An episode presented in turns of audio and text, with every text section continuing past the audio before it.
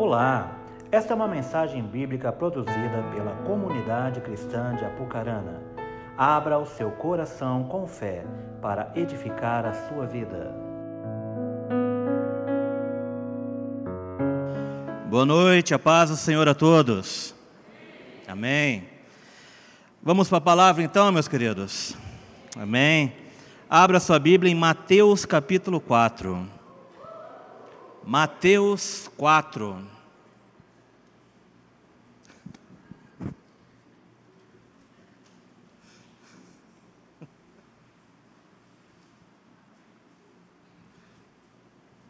Mateus capítulo 4. Obrigado.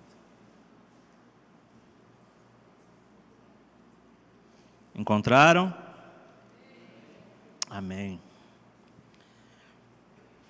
Mateus 4 diz assim a palavra do Senhor. Então Jesus foi levado pelo Espírito ao deserto para ser tentado pelo diabo. E depois de jejuar 40 dias e 40 noites, ele teve fome. O tentador aproximou-se dele e disse: Se és o filho de Deus, manda que estas pedras se transformem em pães. Jesus respondeu: Está escrito: Nem só de pão viverá o homem, mas de toda a palavra que procede da boca de Deus. Então o diabo o levou à cidade santa, colocou-o na parte mais alta do templo e lhe disse: Se és o filho de Deus, joga-te daqui para baixo, pois está escrito: Ele dará ordens aos seus anjos a seu respeito, e com as mãos eles o segurarão para que não tropece em alguma pedra. Jesus lhe respondeu: Também está escrito: Não põe à prova o Senhor, o seu Deus. Depois o diabo o levou a um monte muito alto e mostrou-lhe todos os reinos do mundo e o seu esplendor, e lhe disse: Tudo isto te darei se te prostares e me adorares. Jesus lhe disse: Retira-te, Satanás, pois está escrito: Adore ao Senhor o seu Deus, e só a ele preste culto. Então o diabo deixou e os anjos vieram e o serviram. Feche seus olhos por um instante, vamos orar a Deus. Querido Deus e amado Pai, Queremos nessa noite, Deus, exaltar e glorificar o teu santo nome, Pai. Que a tua palavra, Deus, ela tenha liberdade sobre cada coração aqui nesta noite. Que teu Espírito Santo, ó Deus, possa nos ministrar, Deus. Que toda dureza, que toda resistência, que toda distração neste momento caia por terra, Deus que as nossas mentes, coração, que a nossa alma, que o nosso espírito, ó Deus, estejam totalmente voltados para Ti e para a Tua palavra que tem a nos ensinar nessa noite, ó Pai. E em tudo o Senhor seja exaltado sobre este lugar. Toda honra e toda glória sejam dadas a Ti. É assim que eu oro e te agradeço, no poderoso nome de Jesus. Amém. Texto que nós acabamos de ler, que conta um pouquinho do relato em momento em que Jesus ele é levado e conduzido pelo Espírito Santo para passar alguns dias no deserto. E o texto nos fala que ali ele passa 40 dias e 40 noites naquele deserto. E ali naquele deserto ele é tentado e o diabo aparece diante dele oferecendo algumas coisas. O texto aqui a qual nós acabamos de ler nos fala de um deserto geográfico, aonde Jesus ele foi conduzido pelo Espírito Santo até esse deserto um deserto territorial, deserto da qual ele passou esses dias e aonde eu creio da qual ele teve muitas experiências, mas também da qual ele teve muita intimidade com Deus. E é claro que o diabo ele não ele não deixaria quieto uma situação como essa, tentou ali de certa forma estragar, tentando a Jesus diante das fraquezas que ele poderia estar apresentando naquele momento. Fraquezas físicas, teve fome, 40 dias sem comer, e aí o diabo vem oferecendo a ele exatamente aquilo que o seu corpo tinha uma extrema necessidade. Queridos, eu, eu entendo que o deserto ele pode ser entendido de diversas maneiras. Por exemplo, durante o século IV, quando o cristianismo ele estava passando por uma época de crise espiritual muito forte. Muitos monges eles começaram então a se retirarem do meio em que eles estavam, do meio da de toda aquela para eles não viverem em conformidade com o mundo que estava em decadência espiritual. A decisão deles naquele momento foi o que? Olha, nos retiraremos, vamos morar agora no deserto. Vamos passar a viver no deserto, longe de todo esse barulho, longe de toda essa corrupção humana, longe de toda essa decadência espiritual.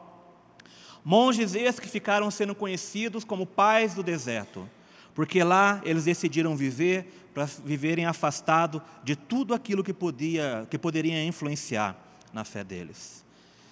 De coração, eu não acredito que é assim que o Senhor espera que nós possamos viver nos afastando e fugindo daquilo que realmente é, estamos enfrentando, das crises, de tudo aquilo que está ao nosso redor.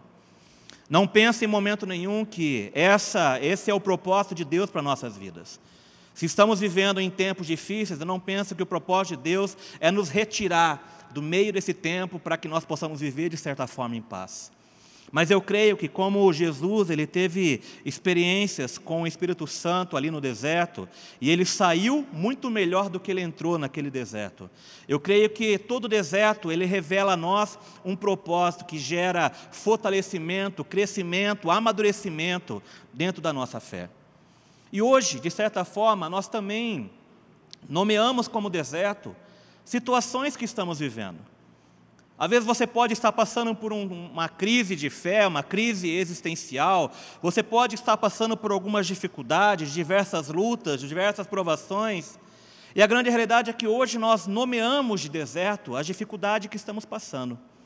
Quando estamos passando por tempos difíceis, referimos a estes tempos difíceis como deserto. Se eu estou passando por uma crise espiritual, ah, como você está? Ah, estou vivendo um deserto na minha fé. Se eu estou passando por uma dificuldade no meu casamento no, ou em qualquer outro tipo de relacionamento, a palavra pela qual, às vezes, nós classificamos aquele momento, ela é definida, às vezes, muitas vezes, como deserto. Estou passando por um deserto no casamento, estou passando por um deserto na, na minha vida profissional, por uma dificuldade. E esse deserto, ele pode ser classificado não somente por provações, mas pela também a maneira como nós estamos sentindo, a maneira como nós estamos nos sentindo diante de Deus e diante das pessoas.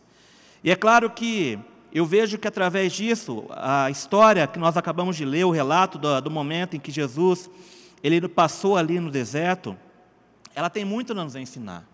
Mas a primeira coisa que eu quero que nós possamos entender é o que é o deserto, então. O deserto, já que o deserto para nós, ele não é apenas um local geográfico, territorial. Então eu creio que o deserto nós podemos classificar como o estado do nosso coração, diante de Deus e diante, principalmente, de nós mesmos. A maneira como nós nos encontramos diante de Deus e diante de nós mesmos pode definir que tipo de momento nós estamos vivendo. Se estamos vivendo no deserto, isso vai ser determinado pela maneira como o seu coração está diante de Deus e como você está agindo reagindo diante das situações que às vezes estão rodeando a sua vida. Porque a maneira como nós iremos enfrentar os nossos desertos, elas realmente elas falam muito a, re, a respeito de nós. Porque você pode estar rodeado de pessoas e ainda se sentir só. E do contrário, você pode estar sem ninguém e mesmo assim você não se sentir só. Muitas pessoas definem o seu deserto como momentos de solidão, como momentos de abandono. Pessoas se sentem abandonadas por Deus por algumas circunstâncias, e aí elas definem estão vivendo o deserto.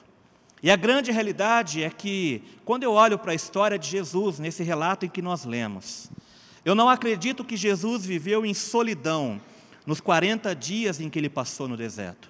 Jesus, ao meu entender, ele passou por um momento de solitude, que são situações diferentes.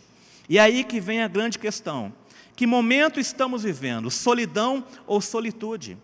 Porque solidão, entre solidão e solitude existe uma diferença muito grande, e nós precisamos compreender o que ela significa para entendermos também como estamos vivendo diante de Deus.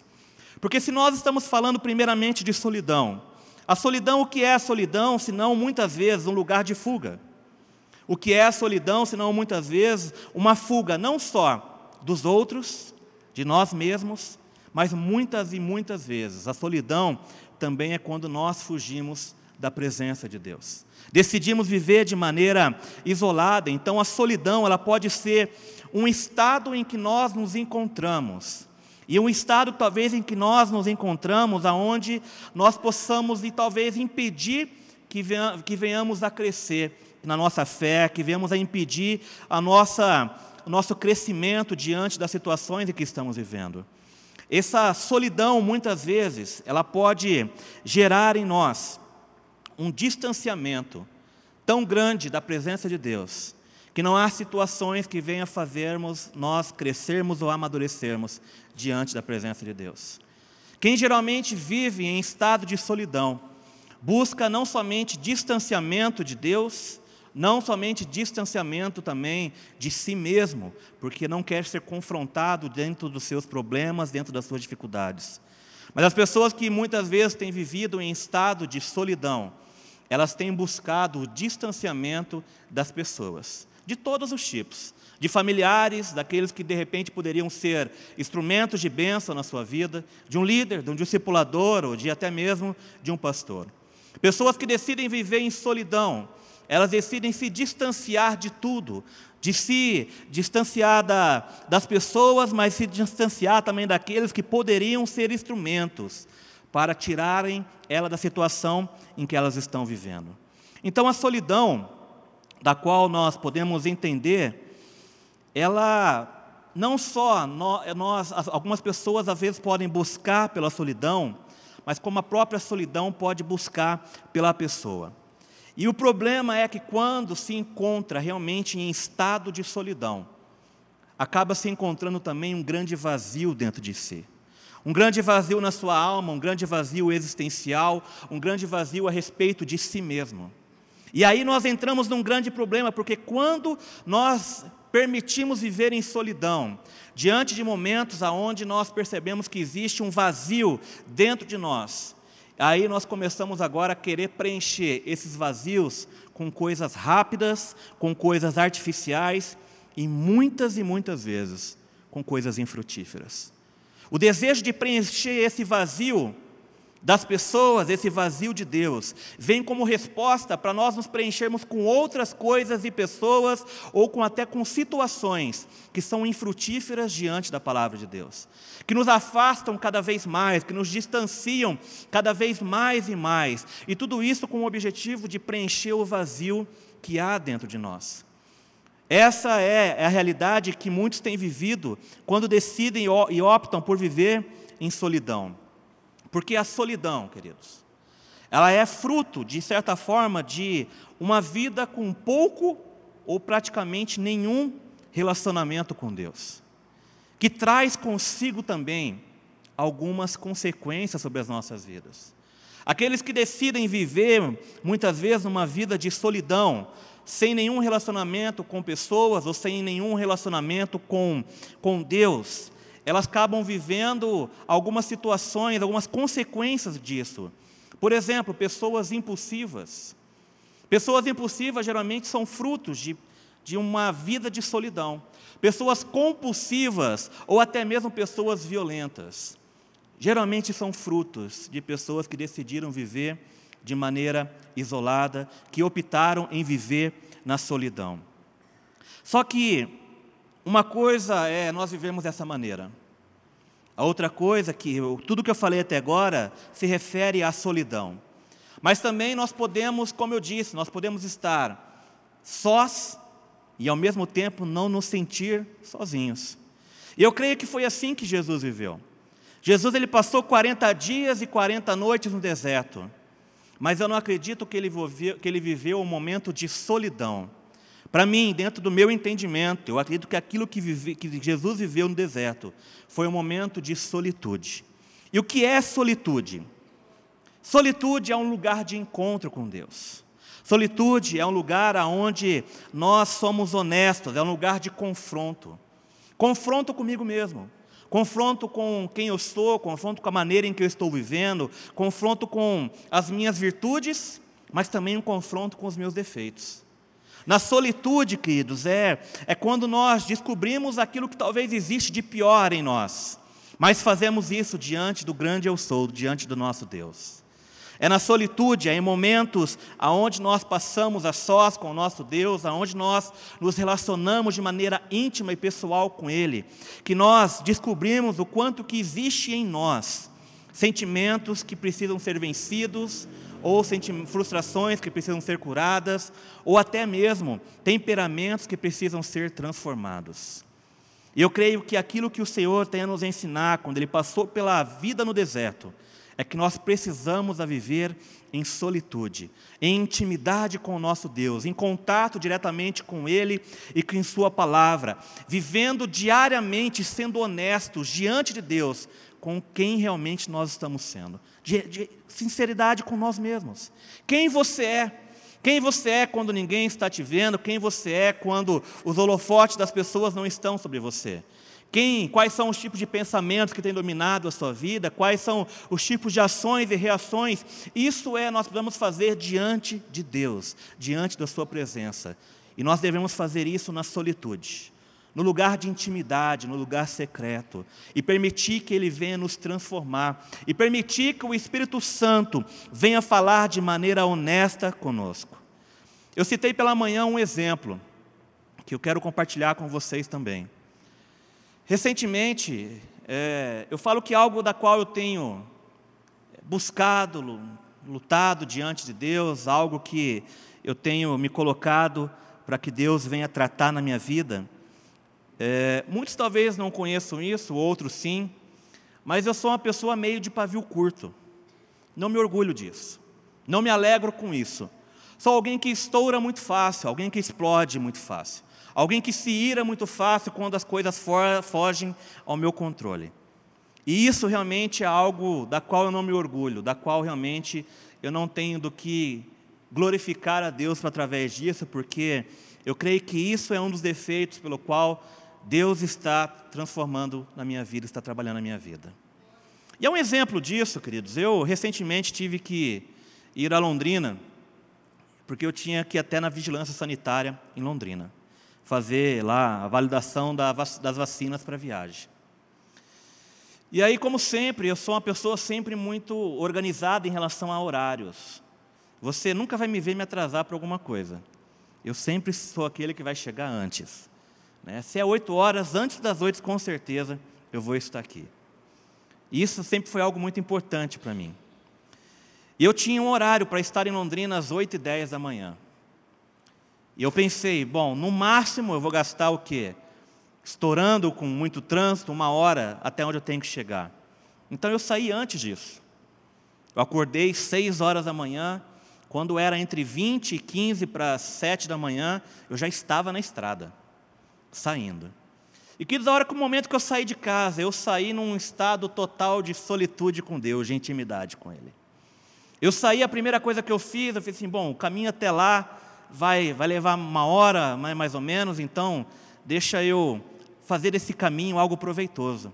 E aí saí de casa, já coloquei ali um podcast, né? Você, se você não, não acompanha o podcast da igreja, todas as mensagens estão lá também. Mas eu estava acompanhando um outro podcast, uma outra mensagem, saí de casa ouvindo uma palavra abençoada. E aquela palavra no meio do caminho, ah, como ela falou meu coração, queridos.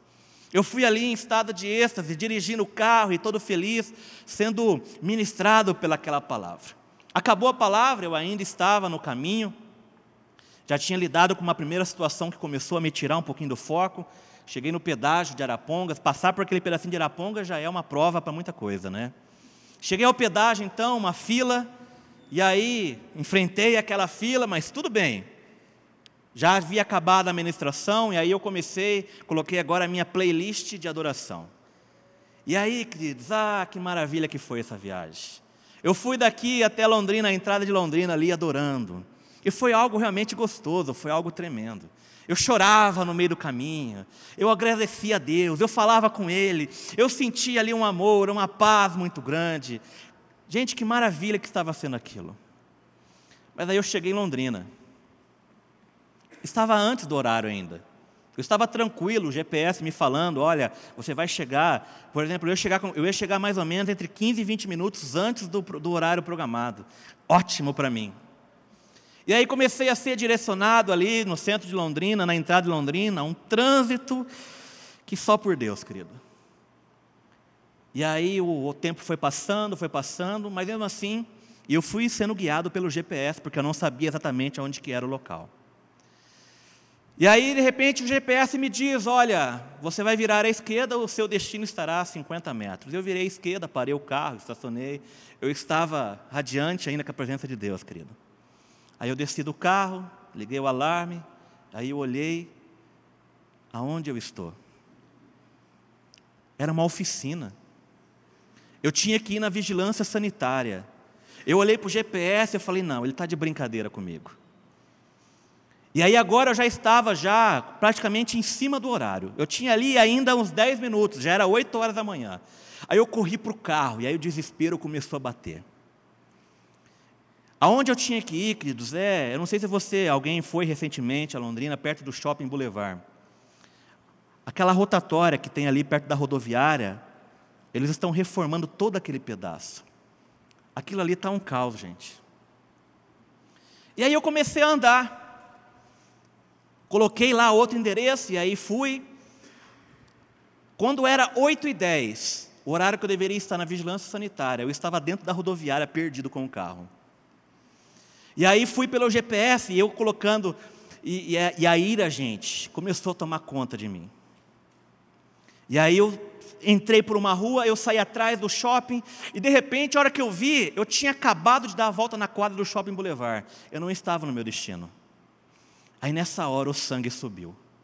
Mas subiu a tal modo que eu comecei, eu, eu, eu gritava dentro do carro.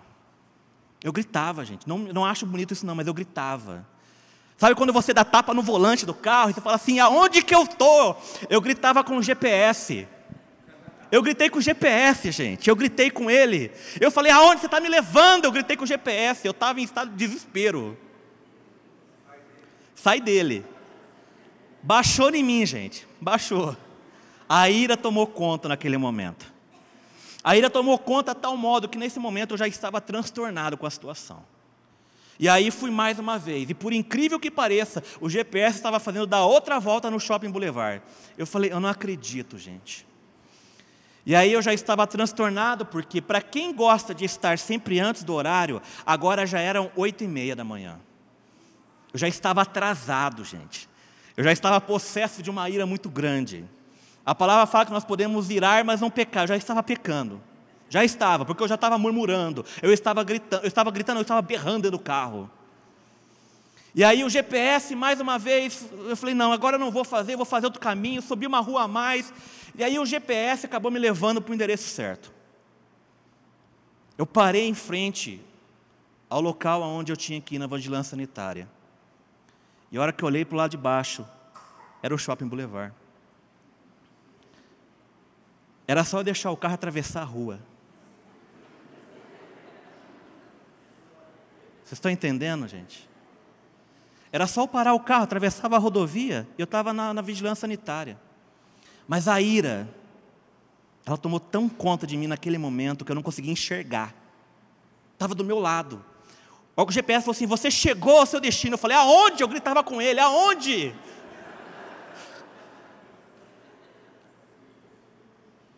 E aí eu parei em frente à vigilância sanitária. E aí eu comecei a me sentir mal. Eu comecei a me sentir um lixo. Praticamente 90% do percurso de todo o caminho, eu fui adorando, eu fui falando com Deus. E aí, queridos, no momento em que eu parei em frente à vigilância sanitária, eu já estava me sentindo péssimo. Eu estava com vergonha de mim, vergonha da minha ação, vergonha da minha reação. Eu estava me sentindo envergonhado pela maneira que eu tinha agido. Não tinha ninguém ali. Mas eu sabia que Deus estava me vendo agir daquela maneira, feito um louco naquele volante. E aí eu comecei a me sentir mal. E aí, para piorar, para piorar, eu entrei na vigilância sanitária, era praticamente, era quase 8h40. A mulher disse para mim, eu falei, olha, eu tinha um horário. Sabe quando você entra todo esbaforido no lugar? Eu entrei desse jeito. Falei, moça, eu tinha um horário às 8h10, e agora eu estou atrasado, desculpa o trânsito. Ela disse assim para mim assim, vai começar a atender daqui a pouco. Quando for começar a atender, eles vão te chamar. Eu fui o primeiro a ser chamado. 15 para as 9, eu já estava liberado. Fui o primeiro a ser atendido. E aí eu voltei para o carro. Para quem assistiu Chaves, sabe aquela história, volta o cão arrependido? Era assim que eu me sentia. Eu voltei para o carro, para o carro todo deixavido, todo triste, todo. Já passou por isso, querido? Já, né? Já passou por aquele momento da sua vida onde você se sente mal, Onde ao contrário, onde você começa a buscar, onde você ora, aonde você vai para a presença, onde você chora, e parece que daí num estalar de olhos, parece que você está perdendo tudo aquilo. Era exatamente assim que eu estava me sentindo naquele momento. E eu voltei para o carro, triste, triste comigo mesmo, decepcionado. Eu estava decepcionado comigo mesmo naquele momento. Fiquei pensando: o que, que adiantou? O que, que adiantou eu vir orando todo o caminho? O que, que adiantou eu vir adorando todo o caminho, se agora no instalar de olhos eu simplesmente jogo isso por rala abaixo, por causa de um horário, por causa de alguns minutos, eu perdi a presença de Deus, era assim que eu estava me sentindo, eu não sou merecedor de tudo isso. E aí eu fui para o carro, sentei no carro, queridos. E no instante em que eu sentei no carro, eu senti a presença de Deus. Me dizendo primeiramente que eu não precisava agir daquela maneira. Me dizendo que eu poderia confiar nele. Mas me dizendo, você vai vencer quem você é. E aí eu comecei a chorar, queridos. Mas agora eu não chorava mais de vergonha. Eu chorava porque naquele momento eu entendi que a, a solitude, ela é um lugar de confronto. Eu estava sendo confrontado comigo mesmo naquele momento, e aquele confronto, por mais que eu me senti envergonhado, triste, decepcionado comigo mesmo, mas no instante seguinte em que eu fui falando com Deus que eu estava decepcionado comigo mesmo, eu encontrei algo chamado graça. E essa graça me envolveu de um amor. Eu sabia que eu não merecia aquilo, queridos. Mas ainda assim, naquele momento, ali no carro, eu comecei a chorar, porque eu vi que o amor de Deus estava me envolvendo de tal forma e dizendo: Olha, você vai vencer tudo isso.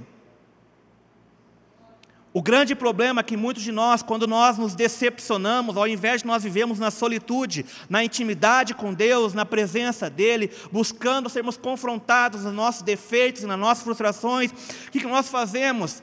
Fugimos da presença dEle. Nós não temos que fugir da presença de Deus porque erramos. Nós não temos que nos isolar das pessoas porque as pessoas falham conosco. Nós não temos que nos isolar das pessoas porque nós falhamos. Mas nós precisamos entender, queridos, que Deus não, não nos chamou para viver em solidão, mas em solitude, ou seja, na intimidade. Deus tem algo a trabalhar na tua vida, no teu caráter, mas há uma necessidade que nós sejamos honestos e possamos permitir que o Senhor venha confrontar o nosso verdadeiro eu. Um verdadeiro eu que talvez muitos de vocês não conheciam na minha vida, mas que está exposto diante de Deus em todo tempo e em todo momento. E eu preciso entender que Deus ele pode e vai tratar isso na minha vida todos os dias em que eu me relaciono com Ele. Porque na solitude, no lugar da intimidade, nós não apenas falamos com Deus, mas nós também agora, na, nesse momento de intimidade, na solitude, trancado nos nossos quartos ou em qualquer lugar onde nada ou outra coisa seja importante, nós não apenas falamos com Deus, mas nós nos tornamos sensíveis à Sua voz. Porque a solitude, queridos, é um lugar onde a palavra de Deus ela não volta vazia. A solitude é um lugar onde a palavra de Deus ela não entra por um ouvido e sai pelo outro. Ela é retida em corações que desejam ser transformados. Ela é retida em corações que às vezes estão cansados e desanimados, mas que encontram na presença de Deus o conforto, o renovo, a segurança, a cura e a restauração para as suas vidas. A solitude, ela deve ser o nosso jardim do Éden, querido. Um lugar que anseia diariamente pelo encontro com Deus um lugar que anseia pela visita do seu Criador, pela presença dele a falar, pela presença dele a ensinar, porque é na intimidade com ele, a palavra não só ela, volta, ela, não, ela não fica vazia, ela não volta vazia, mas ela gera frutos, e frutos agora que exaltam o nome do nosso Deus. Mas é uma decisão, que tipo de vida nós estamos vivendo diante de Deus. Porque muitas vezes, diante dos nossos erros, nós decidimos nos isolar, não para viver na intimidade, mas porque nós não nos achamos merecedores de nada, de ninguém, e muito menos da graça e do amor de Deus. A história que Jesus aqui nos ensina, queridos, ele passou 40 dias no deserto e eu não me ver, eu não consigo ver Jesus vivendo em solidão. Porque a palavra diz que ali que no versículo 1, Jesus foi levado pelo Espírito Santo ao deserto. Ele foi conduzido pelo Espírito, mas a palavra não diz que o Espírito levou e o abandonou. Pelo contrário, eu creio fielmente que nos 40 dias e 40 noites em que ele ali permaneceu naquele deserto, o Espírito Santo estava com ele, estava capacitando ele a passar por tudo que ele teria que passar naquele deserto, queridos. Lucas capítulo 4, versículo 1, diz que Jesus, cheio do Espírito, voltou ao Jordão e foi guiado pelo mesmo Espírito ao deserto. E no versículo 14 diz que ele retorna da Galiléia no poder do Espírito Santo. Ele não viveu momentos de solidão, mas de solitude. Em todo o tempo, naqueles 40 dias, o Espírito Santo estava com ele. E eu creio fielmente que o mesmo Espírito Santo que estava com ele é o mesmo Espírito Santo que está conosco. É o mesmo. O Espírito é o mesmo, o poder é o mesmo, a sua manifestação pode ser de maneiras diferenciadas, mas o Espírito é o mesmo. E o mesmo Espírito que estava com Jesus no início do deserto e acompanhou ele até o final do seu deserto, é o mesmo Espírito Santo que está com você, querido, que está à sua disposição. Eu não sei quais são os seus desertos, eu não sei as suas lutas, eu não sei as suas provações, mas eu te digo: você não precisa viver em solidão, você pode viver em solitude. Isso quer dizer que você pode viver em contato diário com o Espírito Santo de Deus, dentro dos seus desertos. O tempo, as dificuldades podem estar batendo a sua porta, os dias difíceis podem estar batendo a sua porta, mas eu te digo: você não está só, o Espírito Santo está com você. E você precisa parar para ouvi-lo, você precisa aprender a parar para se relacionar com Ele. O Espírito Santo não só conduziu Jesus ao deserto, mas o capacitou para estar ali. Talvez você esteja sendo conduzido a muitos desertos, e eu te pergunto: quem está sustentando você em tudo que você está vivendo? Quem está sustentando você em suas lutas? Porque, queridos, a grande realidade é que você pode sim estar enfrentando muitas coisas, muitas lutas, muitas dificuldades, mas o maior desafio que você tem é de encarar a você mesmo, é de encarar quem você é, é de encarar suas ações, é de encarar suas reações, é de encarar muitas vezes a dureza do seu, do seu coração, é de, de encarar as tentações que lhe são propostas todos os dias. Esse é o seu maior desafio: encarar a si mesmo e vencer a si mesmo. E isso não é algo que você vai conseguir sozinho, na força do seu braço. Você só irá conseguir vencer e encarar a você mesmo se você viver na dependência do Espírito Santo da qual a palavra nos ensina que nós nada podemos fazer. Nada podemos fazer se não for pelo Espírito Santo de Deus, querido. Talvez você esteja vivendo algo, esteja relutando, esteja se debatendo, esteja sofrendo algumas situações, porque está vivendo elas de maneira solitária. E eu te digo, você não está só. O Espírito Santo, ele está à sua disposição para te ajudar nesse momento. Mas existe algo também importante que Jesus, ele que o deserto nos ensina sobre Jesus. Porque o deserto também nos ensinou, nessa história de Jesus, sobre a intimidade que ele tinha com o Pai. Porque Jesus, agora também, no texto que nós lemos no início, em Mateus 4, o texto que nós lemos nos ensina que não somente Jesus, ele agora demonstra que ele é íntimo do Pai e da Sua palavra, mas ele também demonstra que ele tem agora um compromisso com a palavra de Deus. E esse compromisso é algo fundamental quando se trata na luta em que ele precisa agora enfrentar com o diabo. Porque quando nós olhamos esse texto, querido, de Mateus capítulo 4, do 1 ao 11, algo que fica claro para nós é que tanto Jesus quanto o diabo citam a palavra de Deus. Os dois citam. Os dois recitam a palavra de Deus, os dois são conhecedores da palavra de Deus. Mas nessa história apenas um vivia a palavra de Deus. Apenas um não tinha apenas o compromisso com a letra, mas tinha compromisso com a vida daquilo que estava lendo através da palavra de Deus. Estamos passando por lutas. Você tem uma palavra de Deus à sua disposição. Mas a grande realidade é que muitos têm sofrido, muitos têm sido derrotados por não conhecerem os seus direitos, por não conhecerem aquilo que a palavra já lhe proporcionou.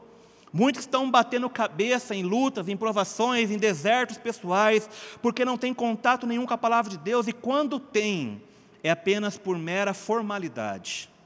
Gente, eu conheço pessoas que recitam a palavra de Deus, versículos tremendos, pessoas que recitam praticamente a Bíblia inteira, a Bíblia inteira.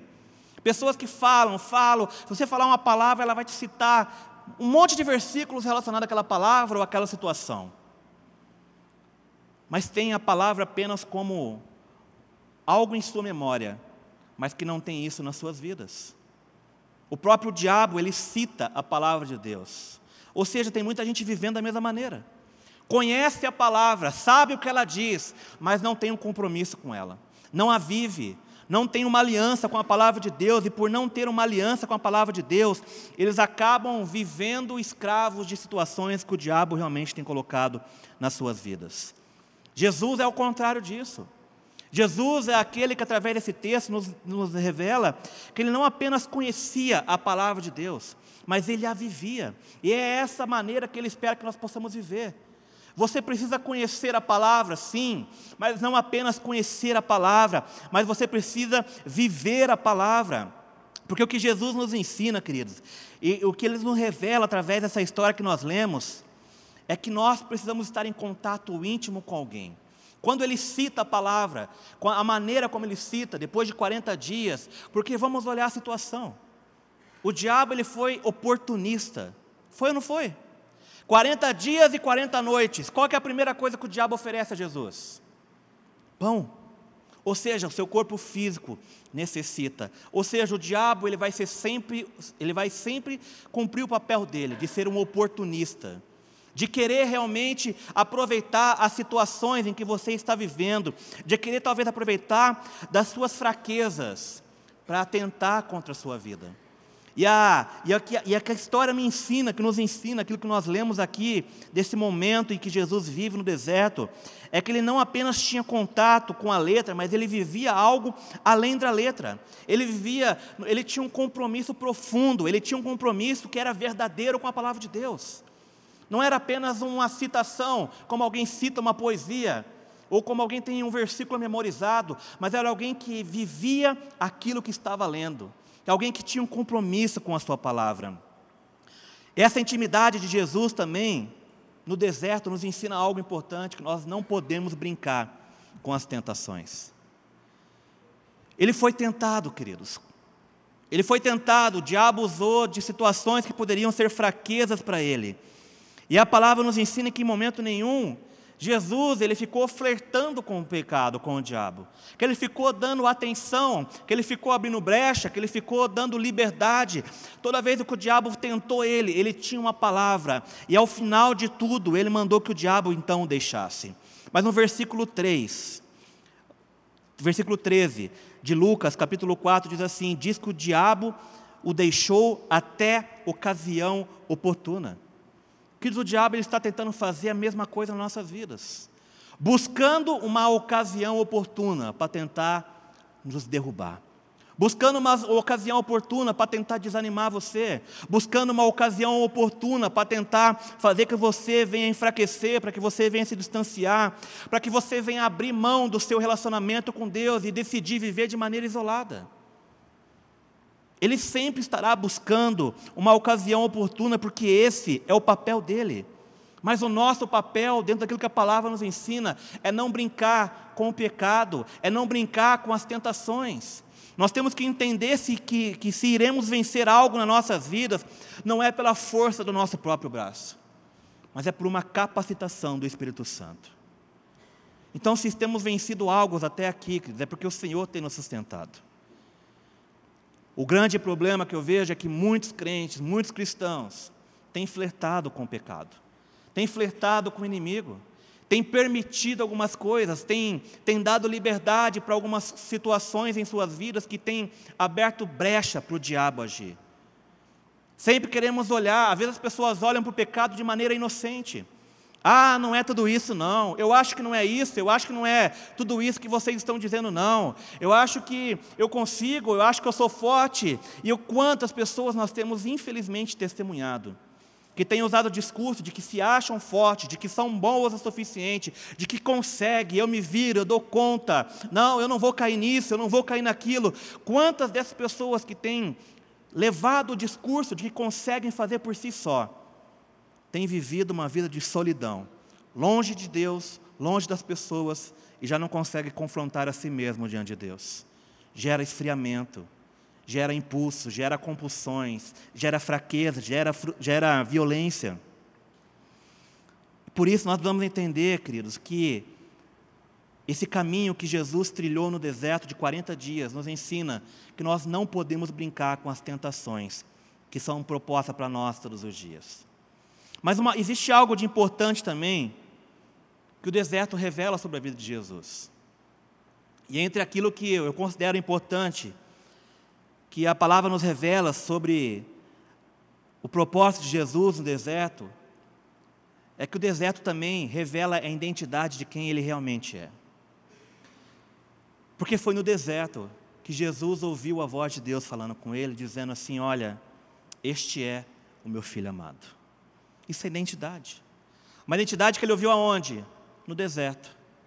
Mas da mesma maneira, eu acredito que o deserto ele se tornou um lugar agora recorrente na vida de Jesus. A solitude se tornou um lugar recorrente na vida de Jesus. Ao final de um dia, aonde Jesus havia feito muitas coisas, pessoas, multidões sempre a seu redor, queridos, eu imagino o quanto que isso não poderia gerar sobre a vida dele um cansaço físico. Eu imagino o quanto que Jesus fisicamente não chegava ao final de um dia, exausto fisicamente. Mas sabe o que é interessante quando nós olhamos para a história de Jesus e, e o que ele fazia ao final de um dia? Ele não ia para uma Netflix. Ele não ia jogar um joguinho no celular. Ah, mas você pode dizer, não tinha Netflix nem joguinho no celular, mas tinha jogos. Historicamente, há comprovação de alguns jogos que até alguns soldados jogavam nas paredes, tem relatos sobre isso. Ou seja, com certeza, se ele quisesse, haveria alguma, alguma distração. Se ele quisesse, haveria outras coisas para fazer. Muitas vezes nós chegamos, nossas mentes estão cansadas, nossas mentes estão exaustas, e ao invés de Jesus ele, ele se separar para se distrair a sua mente, relaxar na, fazendo alguma outra coisa, ah, vou pescar para relaxar. Não é assim que muitos homens fazem, né? Né? Vai pescar, o que ele diz? Vou pescar porque eu quero relaxar, quero descansar a mente. Amém, isso é, isso é bom, isso é importante ser feito em algum momento, sem dúvida. Mas algo que eu vejo que Jesus fazia diariamente, depois de um dia cansativo, era ter um momento de solitude com seu Pai. Ele se separava, ele ia para um lugar reservado, ele se distanciava um pouquinho da multidão do olhar de todo mundo e até mesmo dos seus discípulos. E ele, tem, e ele sempre estava na presença de Deus. Porque era ali, queridos, que ele era fortalecido. Era ali na presença de Deus em que talvez a mente cansada do seu dia a dia era renovada. Era ali que talvez o seu corpo físico, exausto de caminhar durante todo o dia, de atender, de orar, de ensinar as pessoas, era ali, na presença, na solitude, na intimidade com o seu Pai, em que ele era totalmente renovado para continuar a sua jornada, para continuar a sua missão. E da mesma maneira, nós, como cristãos, nós não podemos abrir mão disso. Ocupamos as nossas mentes ociosas com muitas outras coisas queremos nos distrair de tudo, usamos diversas desculpas para fazer muitas coisas, mas abrimos mão do mais importante, da intimidade, do momento a sós, do confronto, do lugar onde nós podemos falar com Deus, mas também do lugar onde nós ouvimos aquilo que Deus tem realmente a falar sobre as nossas vidas. Uma coisa que eu entendo que A solidão, ela nos afasta das pessoas. Mas a solitude, ela nos aproxima das pessoas. Sabe por quê, querido? Porque a solitude, ela jamais vai nos tirar do convívio das pessoas. Porque nos momentos de intimidade, nós temos a oportunidade de receber revelação de Deus. Nós temos a oportunidade, no nosso momento de intimidade, sermos encharcados de um amor tão grande, queridos de sermos, de vermos o perdão de Deus sobre as nossas vidas, que isso não pode ficar retido conosco. Isso não pode ficar retido. Às vezes nós vamos na, nos nossos momentos de solitude, de intimidade com Deus, sermos tão cheios de amor, que isso não pode ficar guardado para mim. Por que, que muitos cristãos não estão gerando frutos na presença de Deus? Porque têm aberto mão do tempo de intimidade. Quem não tem intimidade não tem revelação. Quem não tem intimidade não é cheio da presença de Deus, do seu Espírito Santo. Ou seja, vai vivendo as suas vidas, empurrando dia após dia, sem a presença de Deus, até que tudo isso, então, agora começa a perder o valor, começa a perder sentido. Nós vemos que Jesus, ele se separava para ter momentos de intimidade. E esses momentos de intimidade, não, ele se retirava para ter momentos de intimidade, mas quando ele saía dos momentos de intimidade, ele voltava para a multidão. E a palavra fala lá em Lucas 4,14: então Jesus, no poder do Espírito, ele regressou para a Galiléia e a sua fama correu por toda a vizinhança.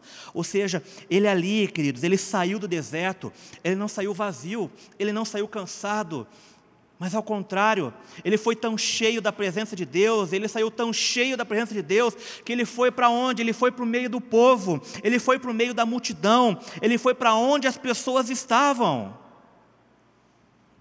É isso que os nossos desertos, é isso que os nossos momentos de intimidade, de, de solitude, precisa gerar em nós. Precisa gerar identidade. Nós precisamos ter a nossa identidade restaurada, querido. E quando eu falo de identidade, eu não falo daquilo que você vê no seu RG, ou na sua carteira de motorista, ou no crachá da sua empresa. Eu falo de quem realmente Deus planejou que você fosse de quem Deus realmente planeja que você, a maneira que Deus realmente planeja que você viva. E a única maneira de nós vivermos e termos a nossa identidade restaurada é no lugar de intimidade com Deus. Nós não podemos abrir mão disso. É no lugar de intimidade que as suas frustrações, que as suas decepções, elas vão ser eliminadas de uma vez por todas da sua vida. É no lugar da intimidade com o Pai, querido, que nós seremos curados de todo tipo de enfermidade na nossa alma. Na intimidade com Ele e não fugindo da presença dEle.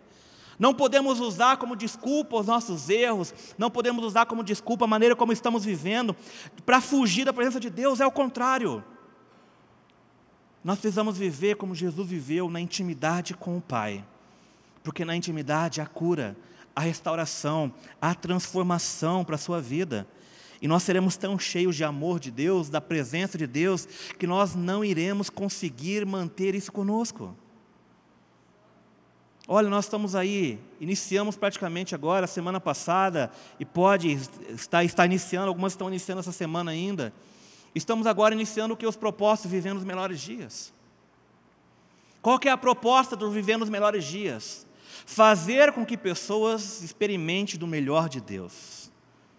No meio ao caos, no meio tudo as notícias ruins em que nós estamos vendo, o que nós estamos propondo às pessoas? Venha viver os seus melhores dias na presença de Deus. Você não está participando, você pode estar participando, mas sabe o que eu quero falar em relação a isso? Tem muitos que ainda estão com seus convites guardados em casa, que não convidaram ninguém que não tem tido a ousadia de chamar ninguém para participar de nada, que não tem anunciado nada. Porque geralmente nós não podemos oferecer aquilo que nós não possuímos.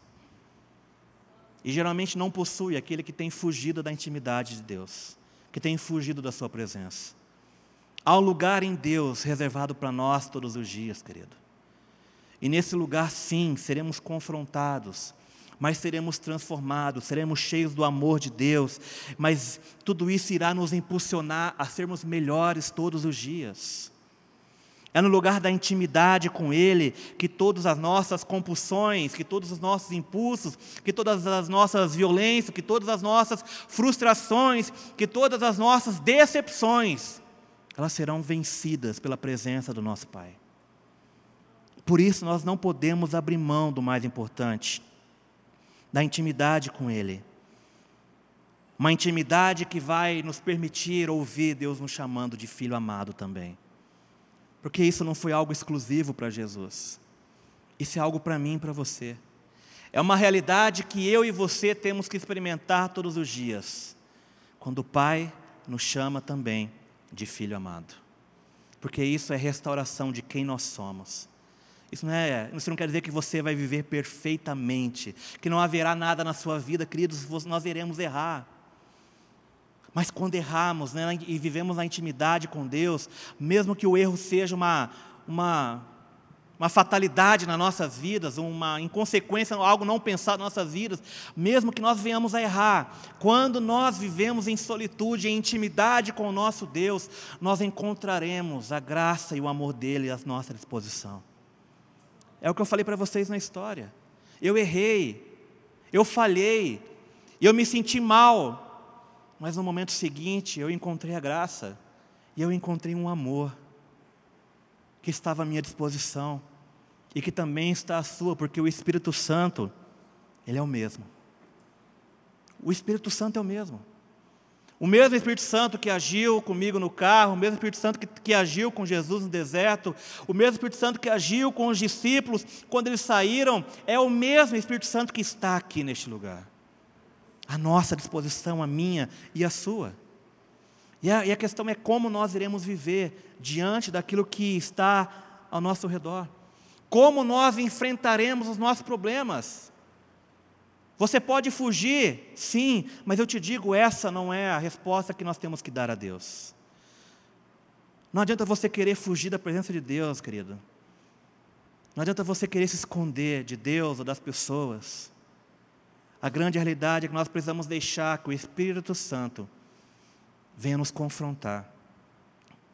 Mas no confronto há cura, no confronto há transformação, no confronto nós nos tornamos pessoas melhores diante de Deus. Queria convidar vocês a colocar de pé por um instante.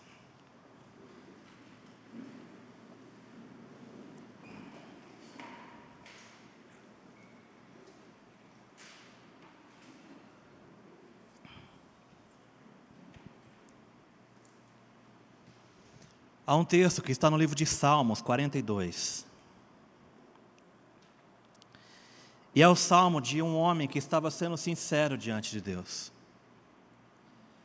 E o texto de Salmos 42, no versículo 5, ele diz assim: Por que estás assim tão triste, ó minha alma? Por que estás assim tão perturbada dentro de mim? Feche seus olhos por um momento. Não quero que nada venha te distrair agora, querido. Mas talvez este seja o versículo que define a sua vida. Por que está tão triste a minha alma? Por que estás assim tão abatida dentro de mim? Talvez você esteja vivendo alguns desertos na sua vida. Talvez há muitas lutas, há muitas provações, Talvez há muitas coisas acontecendo ao seu redor.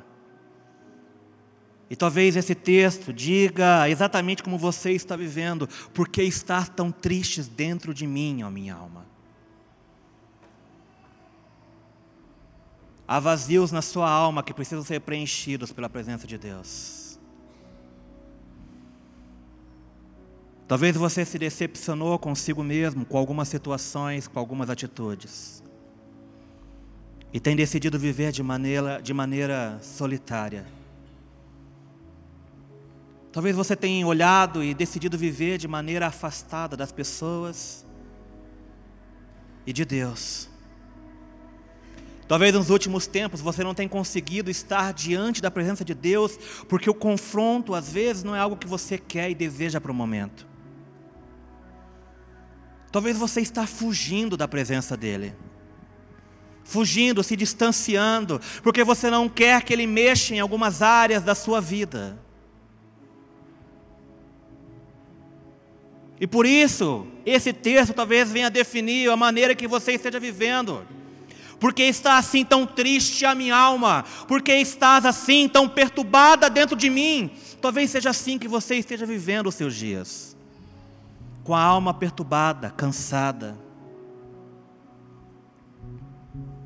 Pensamentos têm tomado conta da sua mente que têm levado você a se distanciar cada dia mais e mais da presença de Deus. O deserto não foi um lugar de solidão para Jesus. Foi um local de solitude, onde o Espírito Santo estava com ele em todo o tempo. E eu te digo, esse mesmo Espírito Santo está aqui neste lugar. Não importa qual seja o deserto que você esteja vivendo. Não importa o quanto que você talvez tenha tentado preencher o vazio que foi gerado dentro de você por outras coisas, por coisas infrutíferas, por coisas desagradáveis diante de Deus. Não importa o tamanho do vazio que existe dentro de você.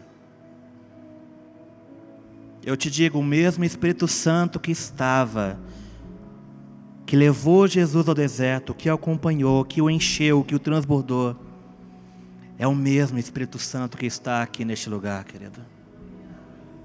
É o mesmo. Ele está aqui para você. Ele está aqui à sua disposição. Mas você precisa entender que precisa haver na sua vida um lugar reservado para Ele. Um lugar aonde ele, ele venha transformar, ele venha te confrontar, ele venha expor o que talvez exista de pior em você. Porque quando nós estamos na presença de Deus, aquilo que existe de pior vem a nós, vem à tona. É como eu disse, às vezes a ira vem em nós. Nós nos vemos somente, definimos nós pela ira, definimos as nossas vidas pelas frustrações. Talvez quando você vai até a presença de Deus, você defina Ele pelas maneiras como você está vivendo os seus dias.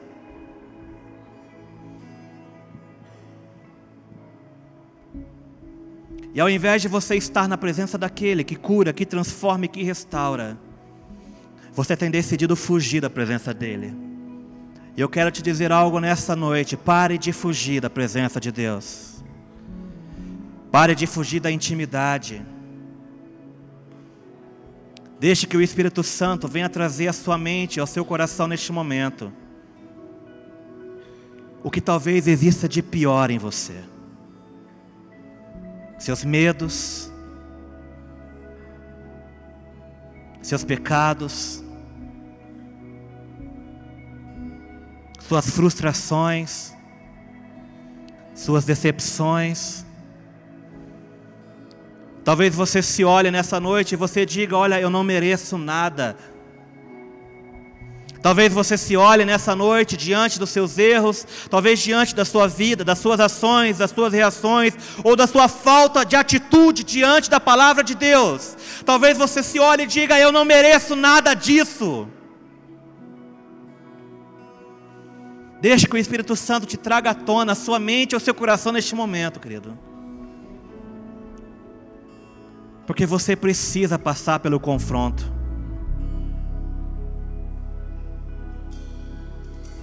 Mas não é momento de você fugir da presença dEle. É momento de você ir até Ele. É momento de você ir até a presença de Deus. Com o que existe de pior e dizer: Eu abro mão disso tudo. Talvez você está aqui nessa noite com uma vida dominada pelo medo, com uma vida dominada pela frustração, com uma vida dominada pela falta de perdão. E tudo isso tem gerado um vazio no seu coração.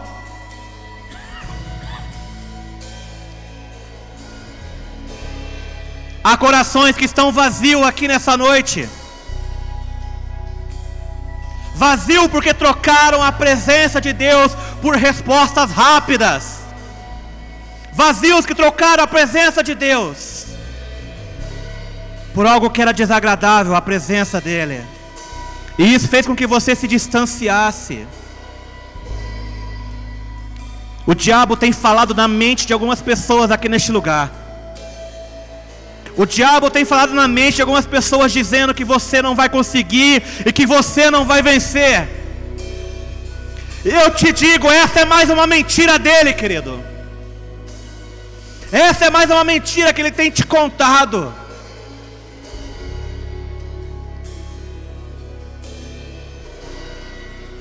Mas o mesmo Espírito Santo que estava com Jesus no deserto, que o acompanhou e que o encheu, é o mesmo Espírito Santo que está neste lugar. É o mesmo que está aqui, querido. A mesma voz que chamou Jesus de filho amado, é a mesma voz que hoje te diz que você também é o filho amado dele a mesma voz que fez com que acompanhasse Jesus em todo o deserto e falou com ele em todo o deserto, é a mesma voz que vai falar ao seu coração nessa noite. O mesmo Espírito Santo que transforma toda a terra seca em solo árido. É o mesmo Espírito Santo que está neste lugar, querido.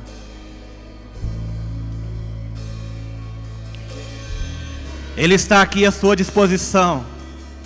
E eu pergunto a você, igreja, nessa noite: o que você vai fazer? Porque você não pode continuar a fugir da presença dEle. Não é hora de você se isolar. Não é hora de você ficar preocupado com outras coisas. É hora de você ir até a presença dEle e se expor. Diga a Ele quem você tem sido nos últimos dias. Diga a Ele os pensamentos que tem tomado a sua vida. Mas é um tempo de você experimentar de uma liberdade que está à sua disposição uma liberdade na sua mente, uma liberdade na sua alma, a liberdade daquele que faz morada em você, querido.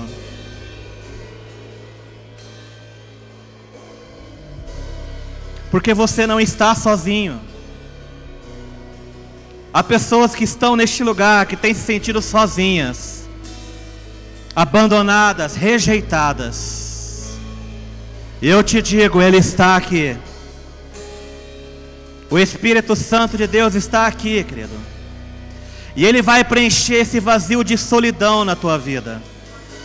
Ele vai preencher esse vazio de rejeição no teu coração. Feche os seus olhos. Eu quero dar um tempo para você e Deus neste momento. Um tempo onde você venha desfrutar do amor, da graça um tempo onde você não venha fugir da presença dEle, mas o tempo onde você vá até Ele.